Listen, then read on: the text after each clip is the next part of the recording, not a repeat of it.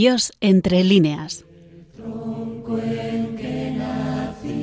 Un programa dirigido por Paloma Fanconi.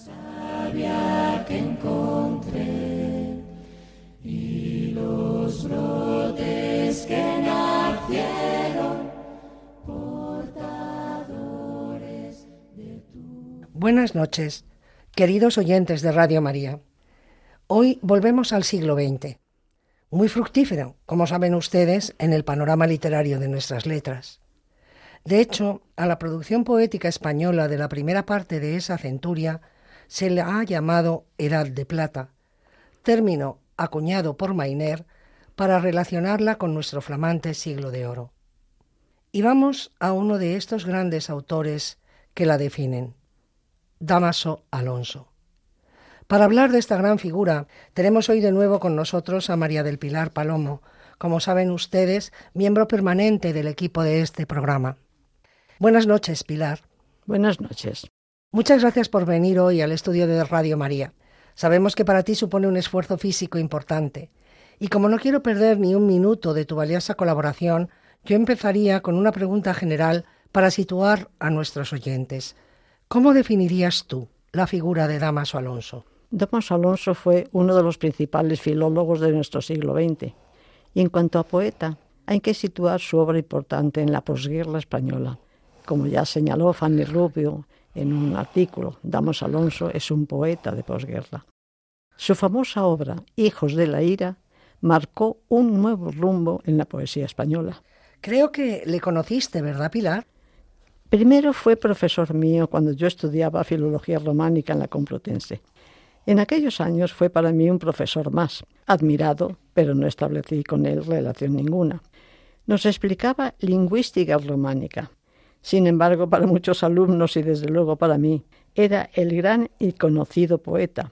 Y desde luego creo que muchos hubiéramos preferido que nos hablase de su poesía, o al menos de su relación con muchos de los actos que organizó en torno a la poesía contemporánea. Nunca lo hizo.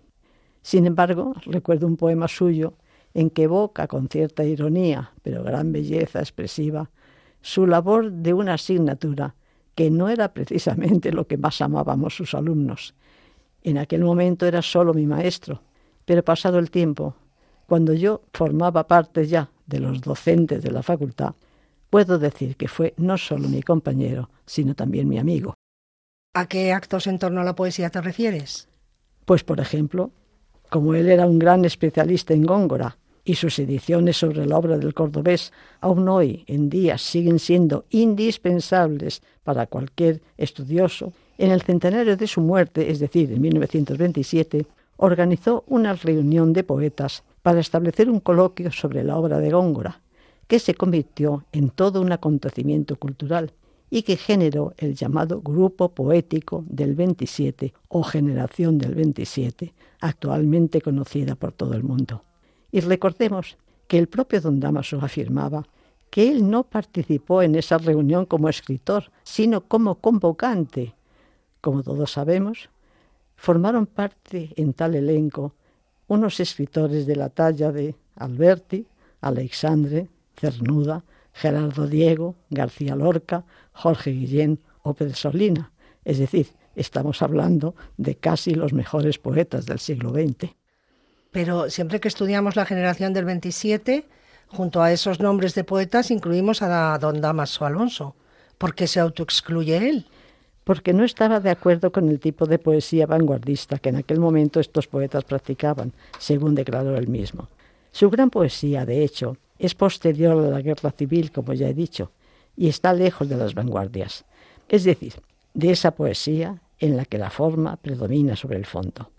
Esto, ese concepto, que es en sí la poesía vanguardista, es muy distinto al concepto de poesía de nuestro autor de hoy. Don Damaso publicó antes de la contienda algunos libros de poemas, pero casi nunca los reeditó, salvo casos especiales. Entonces, si queremos hablar de la poesía religiosa de Damaso Alonso, tenemos que hablar de su producción posterior al año 39. Efectivamente, salvo algunos poemas, como he dicho, pero son la excepción. Damaso Alonso que nació en Madrid en 1898 y murió en la misma ciudad en 1990, fue huérfano de padre desde los dos años. Estudió con los jesuitas y posteriormente se licenció en Derecho y en Filosofía y Letras. Como no le gustaba la ciencia jurídica, centró sus intereses intelectuales en la filología, donde destacó desde muy pronto. Cursó estudios en el Centro de Estudios Históricos que entonces dirigía don Ramón Menéndez Pidal. Su sólida formación en el terreno de la filología le valió un reconocimiento internacional sin fisuras, no sólo por sus espléndidos trabajos sobre Góngora, a los que ya ha aludido Pilar, sino también por sus traducciones de Joyce, sus ediciones de Gil Vicente y sus sagaces conclusiones sobre estilística poética. Conocedor de las últimas tendencias de la lingüística europea, fue profesor en Oxford, Cambridge, Berlín, Estados Unidos. Terminó su carrera docente como catedrático en la Universidad Central, Universidad Complutense de Madrid, donde coincidió como profesor y como compañero después con Pilar. Miembro de número de la Real Academia de la Lengua Española, institución que presidió durante muchos años, fue también académico de la historia. En el terreno literario le fue concedido el Premio Cervantes, entre otros muchos. Es decir, como ya les hemos indicado, fue uno de los más destacados filólogos del siglo pasado, con importantísimas aportaciones científicas, algunas de las cuales realizó con su esposa Eulalia Galvarriat. Hecha esta breve semblanza biográfica, háblanos ahora de su obra, por favor, Pilar. Creo que lo interesante es que hablemos de su obra poética, porque tiene un contenido religioso notable. Cuando don Damaso, murió, se le dedicaron, claro, muchos homenajes.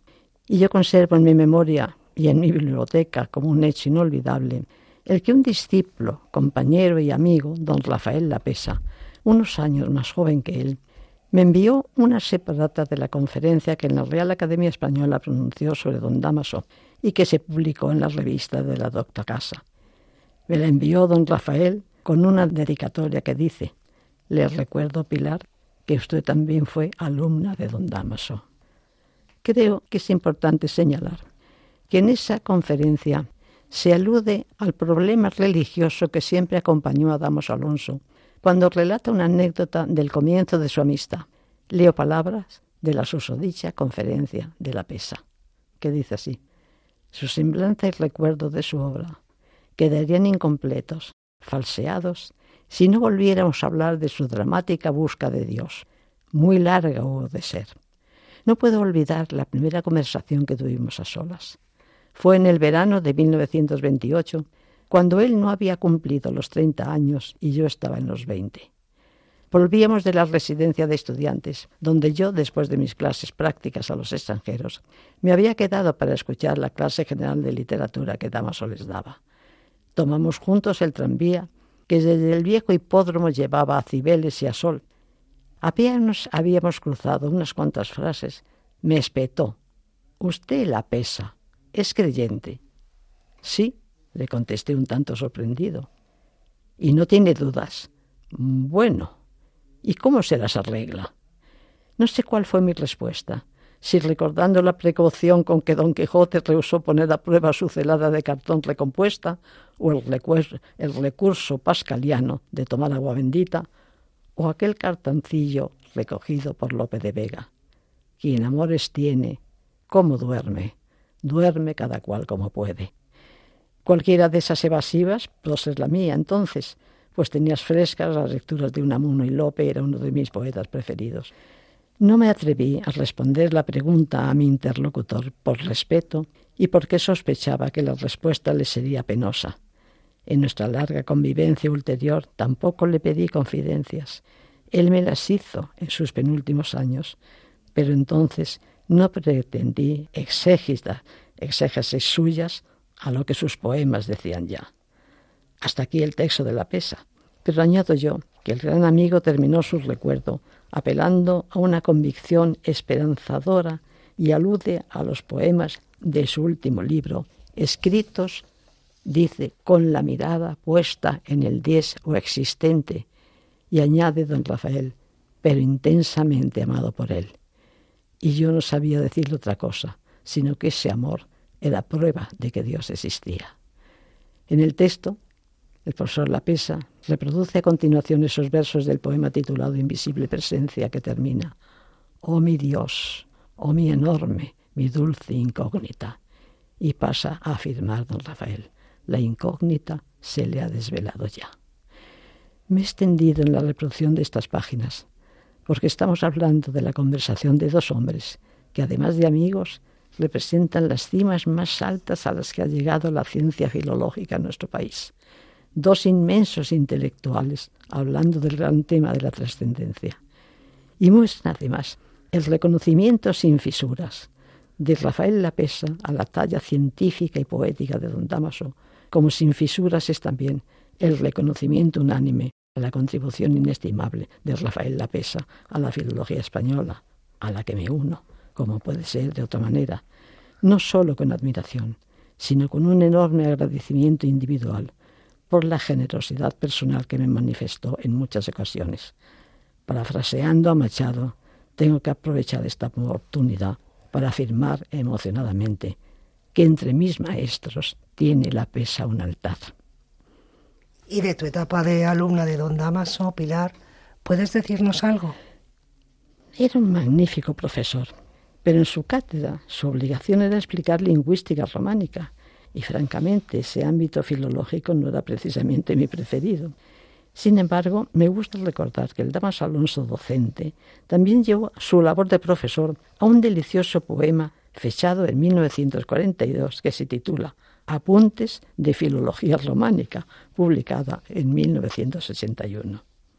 Pilar, nos has introducido su figura como filólogo, como profesor, pero sin duda quizá la aportación más notable, o al menos la que me gustaría que desarrollaras más por extenso, es su faceta como poeta y especialmente como poeta afincado en una poesía de la trascendencia. Es que el propio autor apuntaló ese significado de poeta religioso incluso elevando ese concepto de poesía religiosa a un ámbito general, lo que no dejó de suscitar críticas. Así, en el apartado titulado En busca de Dios, de su conocido volumen Poesía Española Contemporánea, leemos lo siguiente. Toda poesía es religiosa. Buscará unas veces a Dios en la belleza. Llegará a lo mínimo, a las delicias más sutiles, hasta el juego acaso se volverá otras veces con íntimo desgarrón hacia el centro humeante del misterio. Llegará quizás a la blasfemia. No importa. Si trata de reflejar el mundo, imita la creadora actividad. Cuando lo canta con humilde asombro, bendice la mano del Padre. Si se resuelve iracunda, reconoce la opresión de la poderosa presencia si se vierte hacia las grandes incógnitas que fustigan el corazón del hombre, a la gran puerta llama. Así va la poesía de todos los tiempos a la busca de Dios. Habrán comprobado que la afirmación es tajante, pero afirma a continuación que no hay desvíos en la historia de esa poesía sin ser necesario recalar en los consabidos autores de San Juan o Rilke, hasta llegar a una afirmación para él irrebetible. Sí, no hay, no puede haber poesía que no sea religiosa. Mas sólo de vez en cuando, recogida en deleite o retorcida en agonía, se pone directamente cara a Dios. La poesía religiosa por su naturaleza se hace ahora religiosa por el tema también. Y yo puedo añadir, digo yo, que en este último punto tenemos que situar la poesía más importante o toda ella de la obra poética damasiana, puesta directamente cara a Dios, como él mismo dijo. Habrá que recordar que esa creencia en la religiosidad de toda poesía fue, por supuesto, criticada. Pero don Damaso la mantuvo siempre. En este punto y en el texto citado se comenta su nota, en nota su división ya anterior de la poesía arraigada y desarraigada, que sí fue casi plenamente aceptada. Y recordemos que Blas de Otero diría, somos una generación desarraigada. Pilar, esta división entre poesía arraigada y poesía desarraigada, que es la manera en la que todos hemos estudiado y se estudia en los manuales de literatura la poesía posterior al 33, es pues acuñada por Damaso Alonso. Sí, claro. Ya hemos dicho que estamos ante un gran filósofo, filólogo y crítico literario. ¿Y nos puedes explicar qué es eso de poesía arraigada y poesía desarraigada? Son dos conceptos directamente ligados a la relación del ser humano con Dios, al problema existencial del hombre. El hombre es un ser arraigado, si sienta sus raíces en Dios, pero si Dios lo abandona o él piensa que lo ha abandonado, se convierte en vez de un árbol en un río sin raíces, desarraigado, y aboca inexorable al mar, que, como sabemos, es símbolo de la muerte, como ya se dañó Marlique. Es muy importante contextualizar la, pues, eh, por tanto, contextualizar la poesía del siglo XX, la época del existencialismo, recordemos, y no es que el hombre esté o no arraigado en Dios, sino que se sienta arraigado o desarraigado en él. Por eso, el denominado disilencio de Dios es algo tan importante en muchos poetas del momento y del momento europeo, porque sienten a Dios como si no hubiese abandonado a la humanidad. Y algunos unen esa sensación de silencio con su inexistencia.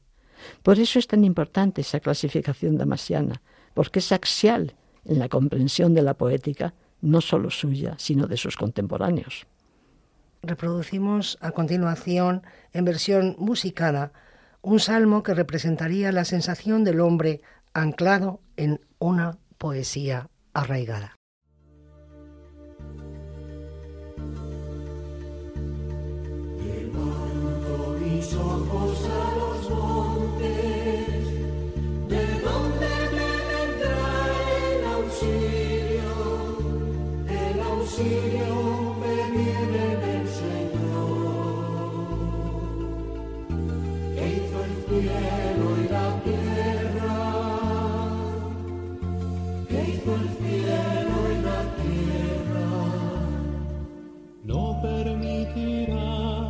resbale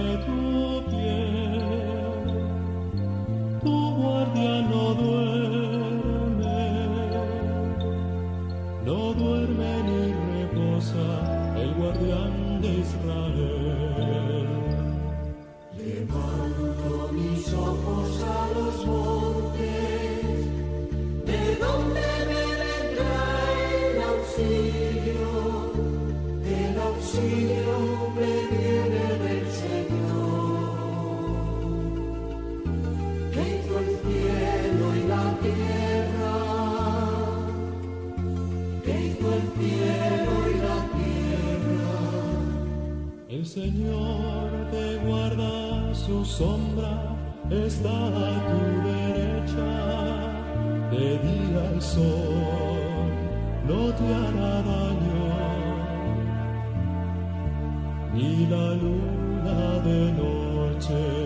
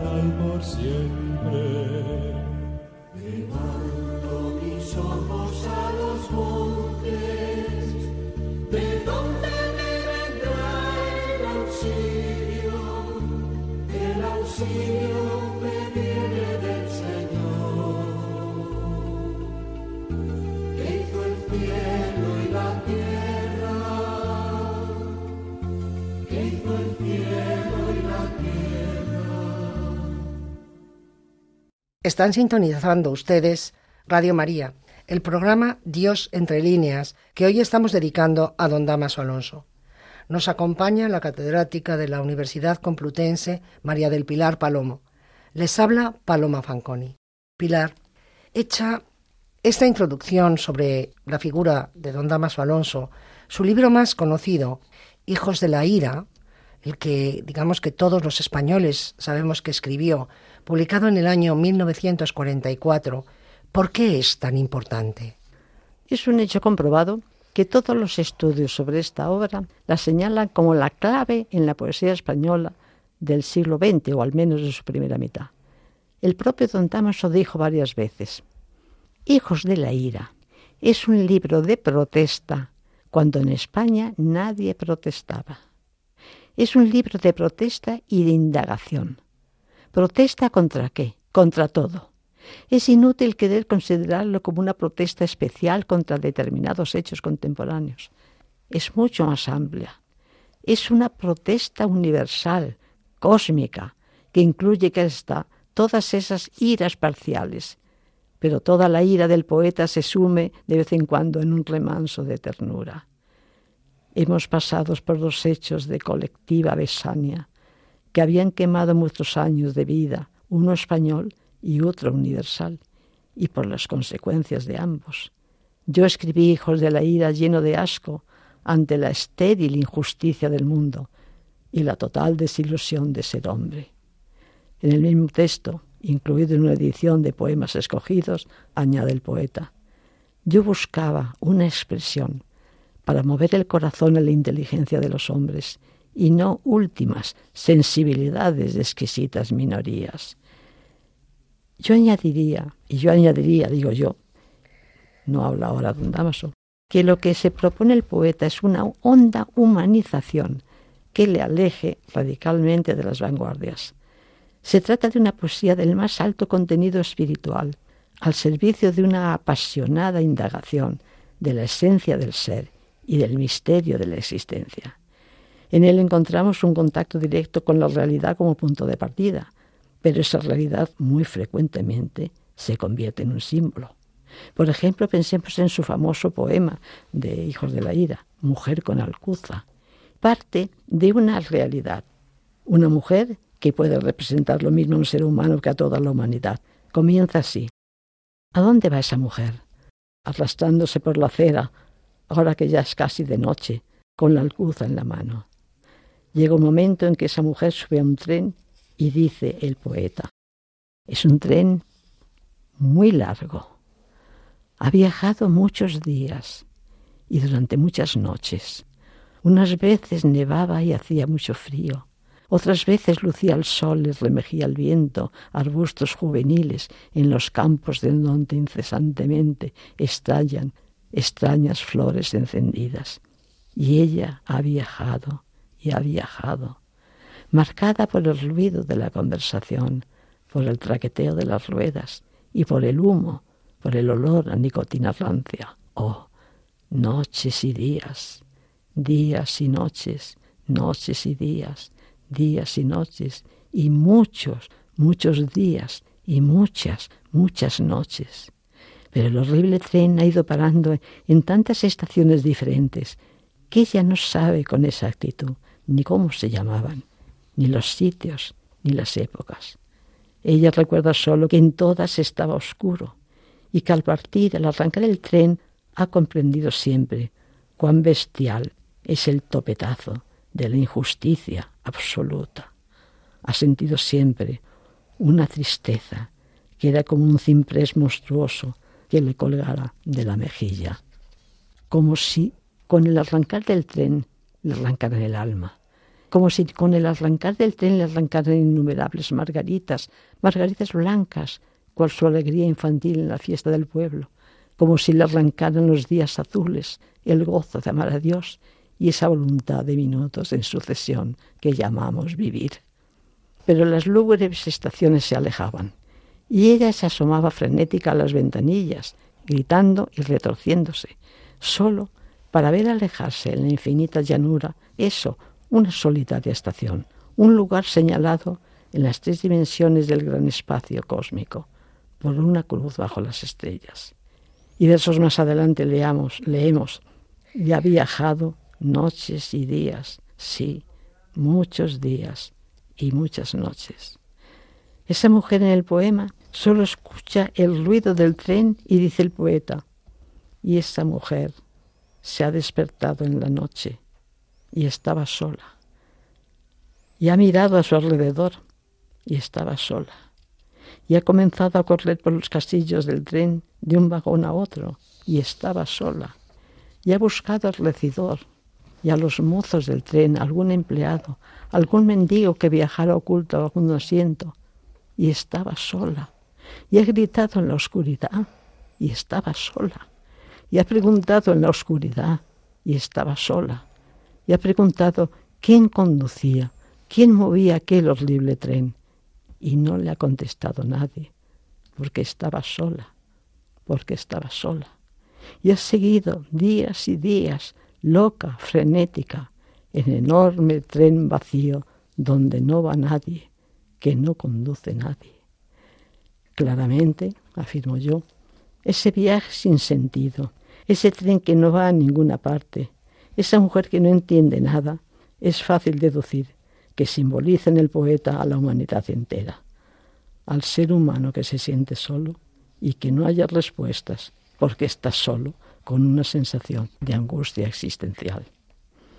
Desde luego es un poema estremecedor, pero Hijos de la Ira, libro en el que se inserta Mujer con Alcuza, no es su primera obra. No. Ya en el año 29 había publicado su obra titulada Poemas puros, poemillas de la ciudad, escasamente reeditados después. Pero ya en la posguerra ve la luz la primera de sus obras que marca una nueva etapa, Oscura Noticia, escrita casi al mismo tiempo que Hijos de la Ira y publicada también en el año 44. Oscura Noticia es un título de origen sanjuanista, pero realmente la obra definitiva es la célebre Hijos de la Ira del mismo año. Dos años después, en Editoriales Pasacalpe en Buenos Aires, aparece la segunda edición, que cito con especial intención porque se añaden cinco poemas nuevos, pero a partir de este momento las ediciones se suceden sin descanso. La primera edición de la obra aparece con el subtítulo de Diario íntimo y está dedicada a Emilio García Gómez, el gran adavista, por su gran amistad. El lema que preside la obra es Et eramus natura fili irae sicut etc. Efesios 2, 3. Es decir, que el lema es un fragmento de la epístola de San Pablo a los Efesios, concretamente el versículo 3, capítulo 2, de donde don Damaso extrae el título Fili irae, hijos de la ira. Pero que es importante recordar que en el mismo texto paulino se habla de los hijos de la luz. Es decir, en el texto de San Pablo a los Efesios se marca el contraste entre el que viviendo guiado por sus malas inclinaciones es hijo de la ira y el que tras el conocimiento y seguimiento de Cristo es hijo de la luz. Recordemos que la obra está escrita entre dos terribles guerras, la española y la Segunda Mundial, y las guerras, culmen de los horrores, hacen a los hombres hijos de la ira y como tales los manifiestan. Esto tal vez nos explica que el primer poema de la obra, titulado Insomnio, que parte de una noticia de periódico que anuncia que Madrid ha alcanzado un millón de habitantes, se convierte en el poema en una ciudad de un millón de cadáveres, según las últimas estadísticas. ¿Son para el poeta ese millón de habitantes los hijos de la ira? Ese primer poema, que es también famosísimo creo que es significativo y que abre la obra, concluye de la siguiente manera. Y paso, dice el poeta, y paso largas horas preguntándole a Dios, preguntándole por qué se pudre lentamente mi alma, por qué se pudren más de un millón de cadáveres en esta ciudad de Madrid, por qué mil millones de cadáveres se pudren lentamente en el mundo. Las luchas fratricidas que ha vivido le inspiran otro de los poemas más representativos, uno de los que se añade a esta segunda edición de la obra de la que hemos hablado. Se titula El último Caín, que comienza con dos versos definitivos. Ya asesinaste a tu postrer hermanos, ya estás solo.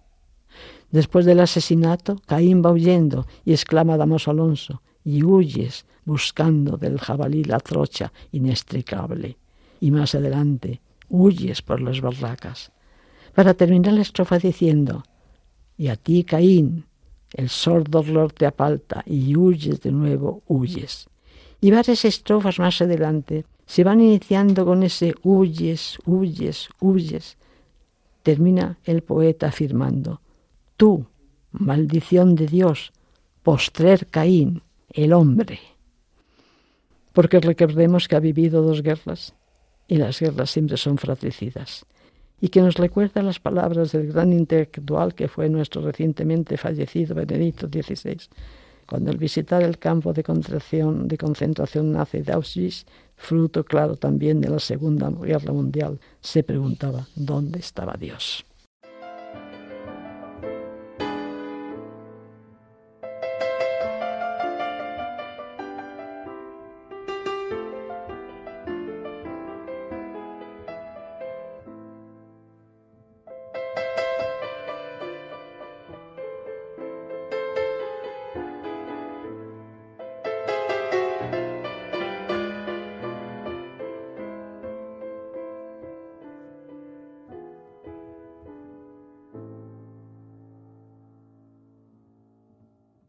Dormi sepolto in un campo di grano, non è la rosa, non è il tulipano che ti fan veglia dall'ombra dei fossi, ma sono mille papaveri rossi. Lungo le sponde del mio torrente, voglio che scendano i luci argentati, non più cadaveri dei soldati, portati in braccio dalla corrente. Così dicevi ed era d'inverno, e come gli altri verso l'inferno, te ne vai triste come chi deve vento ti sputa in faccia la neve.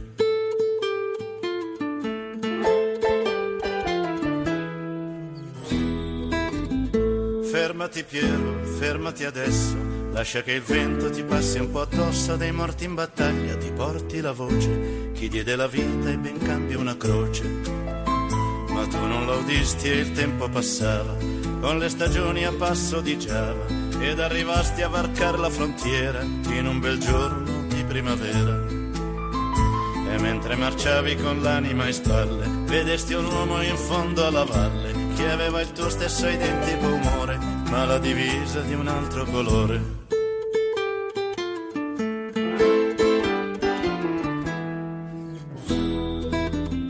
Sparagli Piero, sparagli ora, e dopo un colpo sparagli ancora, fino a che tu non lo vedrai esangue cadere in terra e coprire il suo sangue. E se gli spari in fronte o nel cuore, soltanto il tempo avrà per morire, ma il tempo a me resterà per vedere, vedere gli occhi di un uomo che muore. E mentre gli usi questa premura, quello si volta, ti vede a paura, ed imbracciata l'artiglieria, non ti ricambia la cortesia.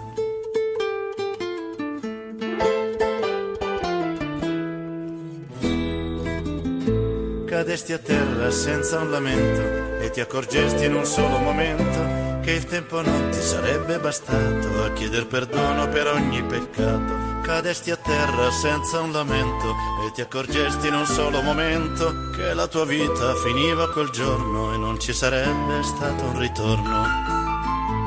Ninetta mia, crepare di maggio, ci vuole tanto, troppo coraggio Ninetta bella diritto all'inferno, avrei preferito andarci in inverno. E mentre il grano ti stava a sentire, dentro le mani stringevi un fucile, dentro la bocca stringevi parole, troppo gelate per sciogliersi al sole.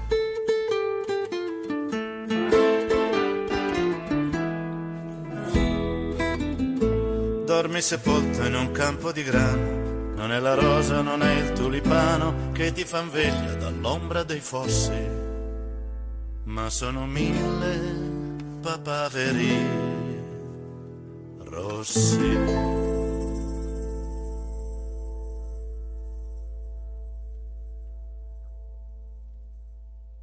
Hemos escuchado La guerra de Piero, interpretada por Fabrizio Di André, canción italiana que muestra uno de los aspectos más terribles de las guerras.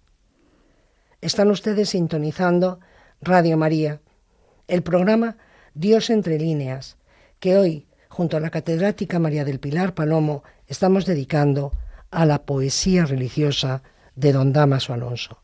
Les habla Paloma Fanconi. esta tremenda denuncia que rompía la poesía de tipo garcilasista, digamos, más centrada en la belleza formal, ¿no?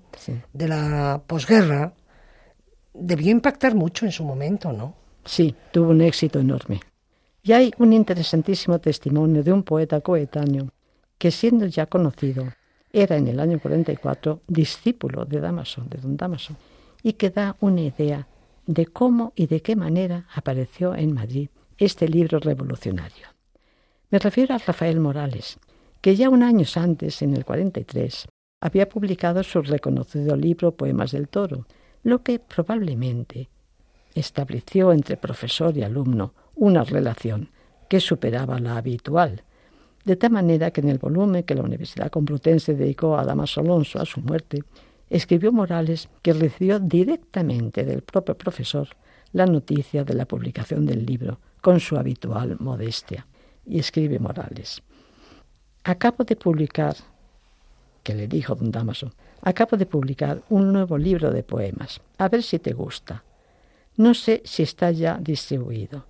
Se titula Hijos de la Ira. Y continúa Morales. Aquella misma tarde corrí a preguntar por el nuevo libro en las mejores librerías. No había llegado aún. Por fin, una semana después, ya tuve un ejemplar, nada menos que el número 29 de aquella cortísima edición numerada de sólo 500 ejemplares.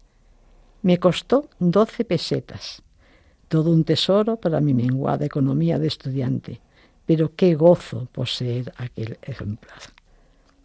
Hoy, 46 años más tarde, aquel librito que me fue anunciado tan tímidamente es ya uno de los pilares más firmes de la poesía española de la segunda mitad del siglo XX en la que tanto ha influido. Y Morales confiesa, tras esos 46 años, y ahora, Damaso, estoy llorando.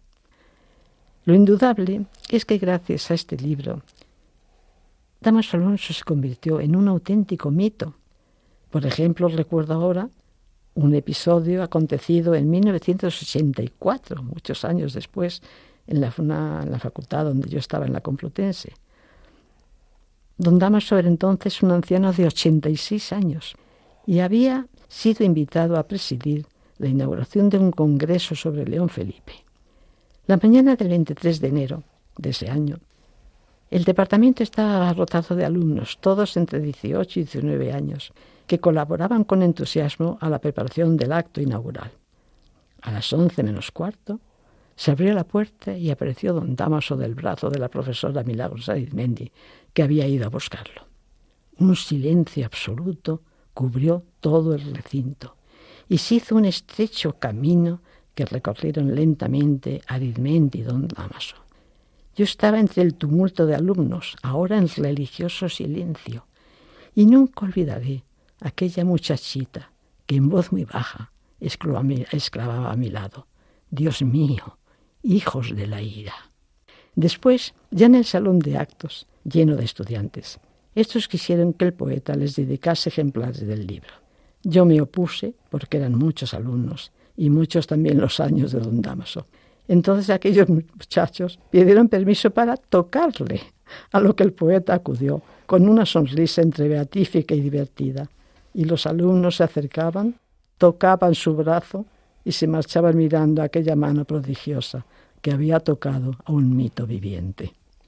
Es, muy emotivo el detalle, pero eh, aparte de, esto, eh, de esta reacción muchos años después, y por ser don Damaso Alonso y su libro Hijos de la Ira, un libro mítico, ¿tú consideras que es un libro profético y así lo has defendido en algunos de tus estudios. ¿Qué quieres decir con esto de libro profético?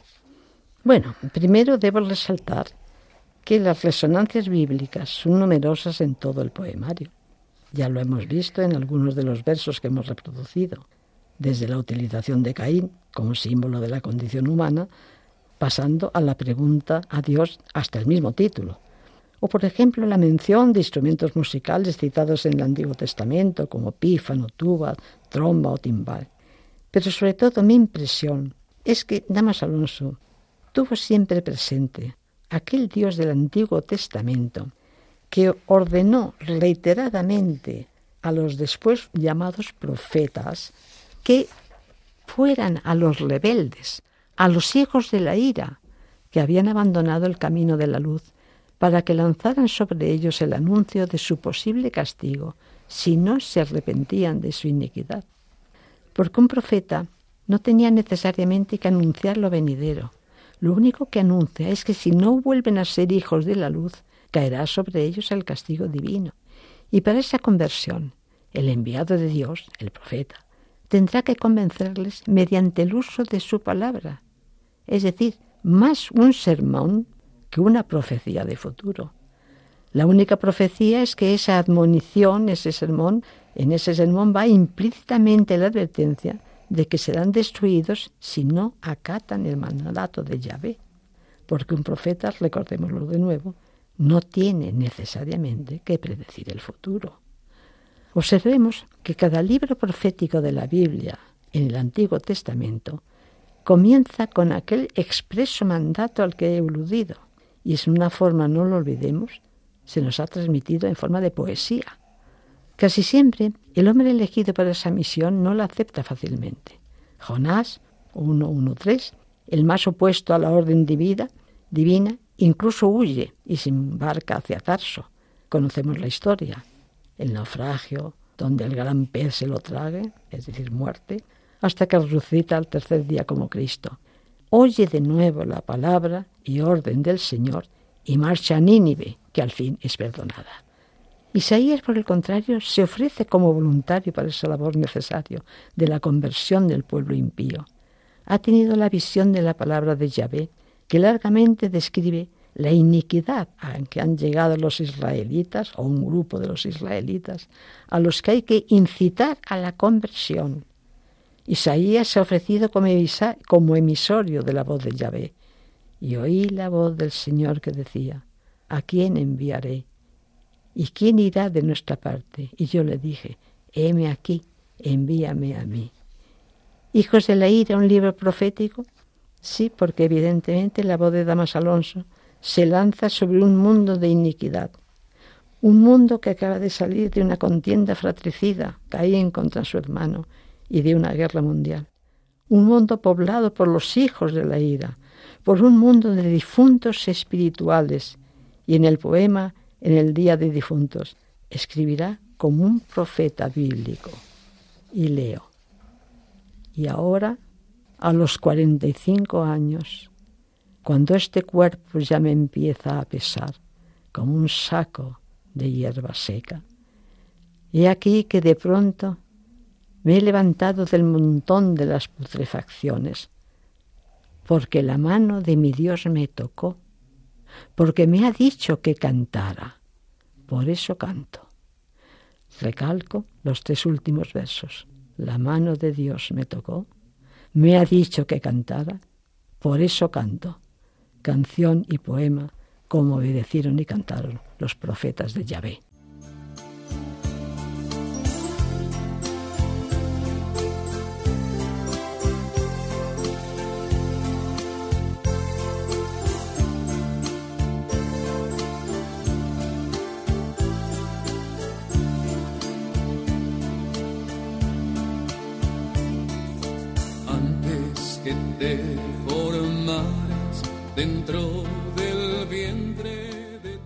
Han sintonizado ustedes Radio María, el programa Dios entre líneas que hoy hemos dedicado a la figura de don Damaso Alonso, especialmente a su primera etapa poética en compañía de María del Pilar Palomo. En breve tendrán ustedes el podcast con el contenido del programa de hoy en nuestra página web. Si quieren ponerse en contacto con nosotros, pueden escribir un correo electrónico a la dirección diosentrelíneas arroba radiomaria.es. El mes que viene dedicaremos un segundo programa a esta gran figura para hablarles de la etapa poética final del autor de Hijos de la Ira, especialmente centrándonos en el último poemario publicado por él, Duda y Amor del eh, Ser Supremo. Estará con nosotros, si Dios quiere, también María del Pilar Palomo. No se vayan, les dejamos ahora con nuestros informativos. Nosotros volveremos dentro de cuatro semanas, como les he dicho. Muchas gracias por acompañarnos esta noche. Muchas gracias a ti también, Pilar. Se despide de ustedes Paloma Fanconi.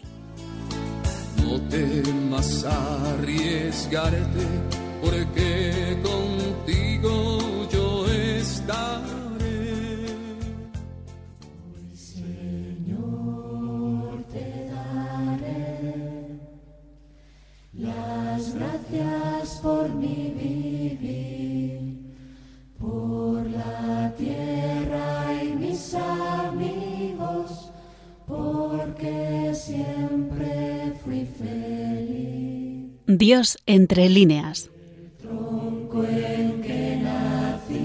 Un programa dirigido por Paloma Fanconi.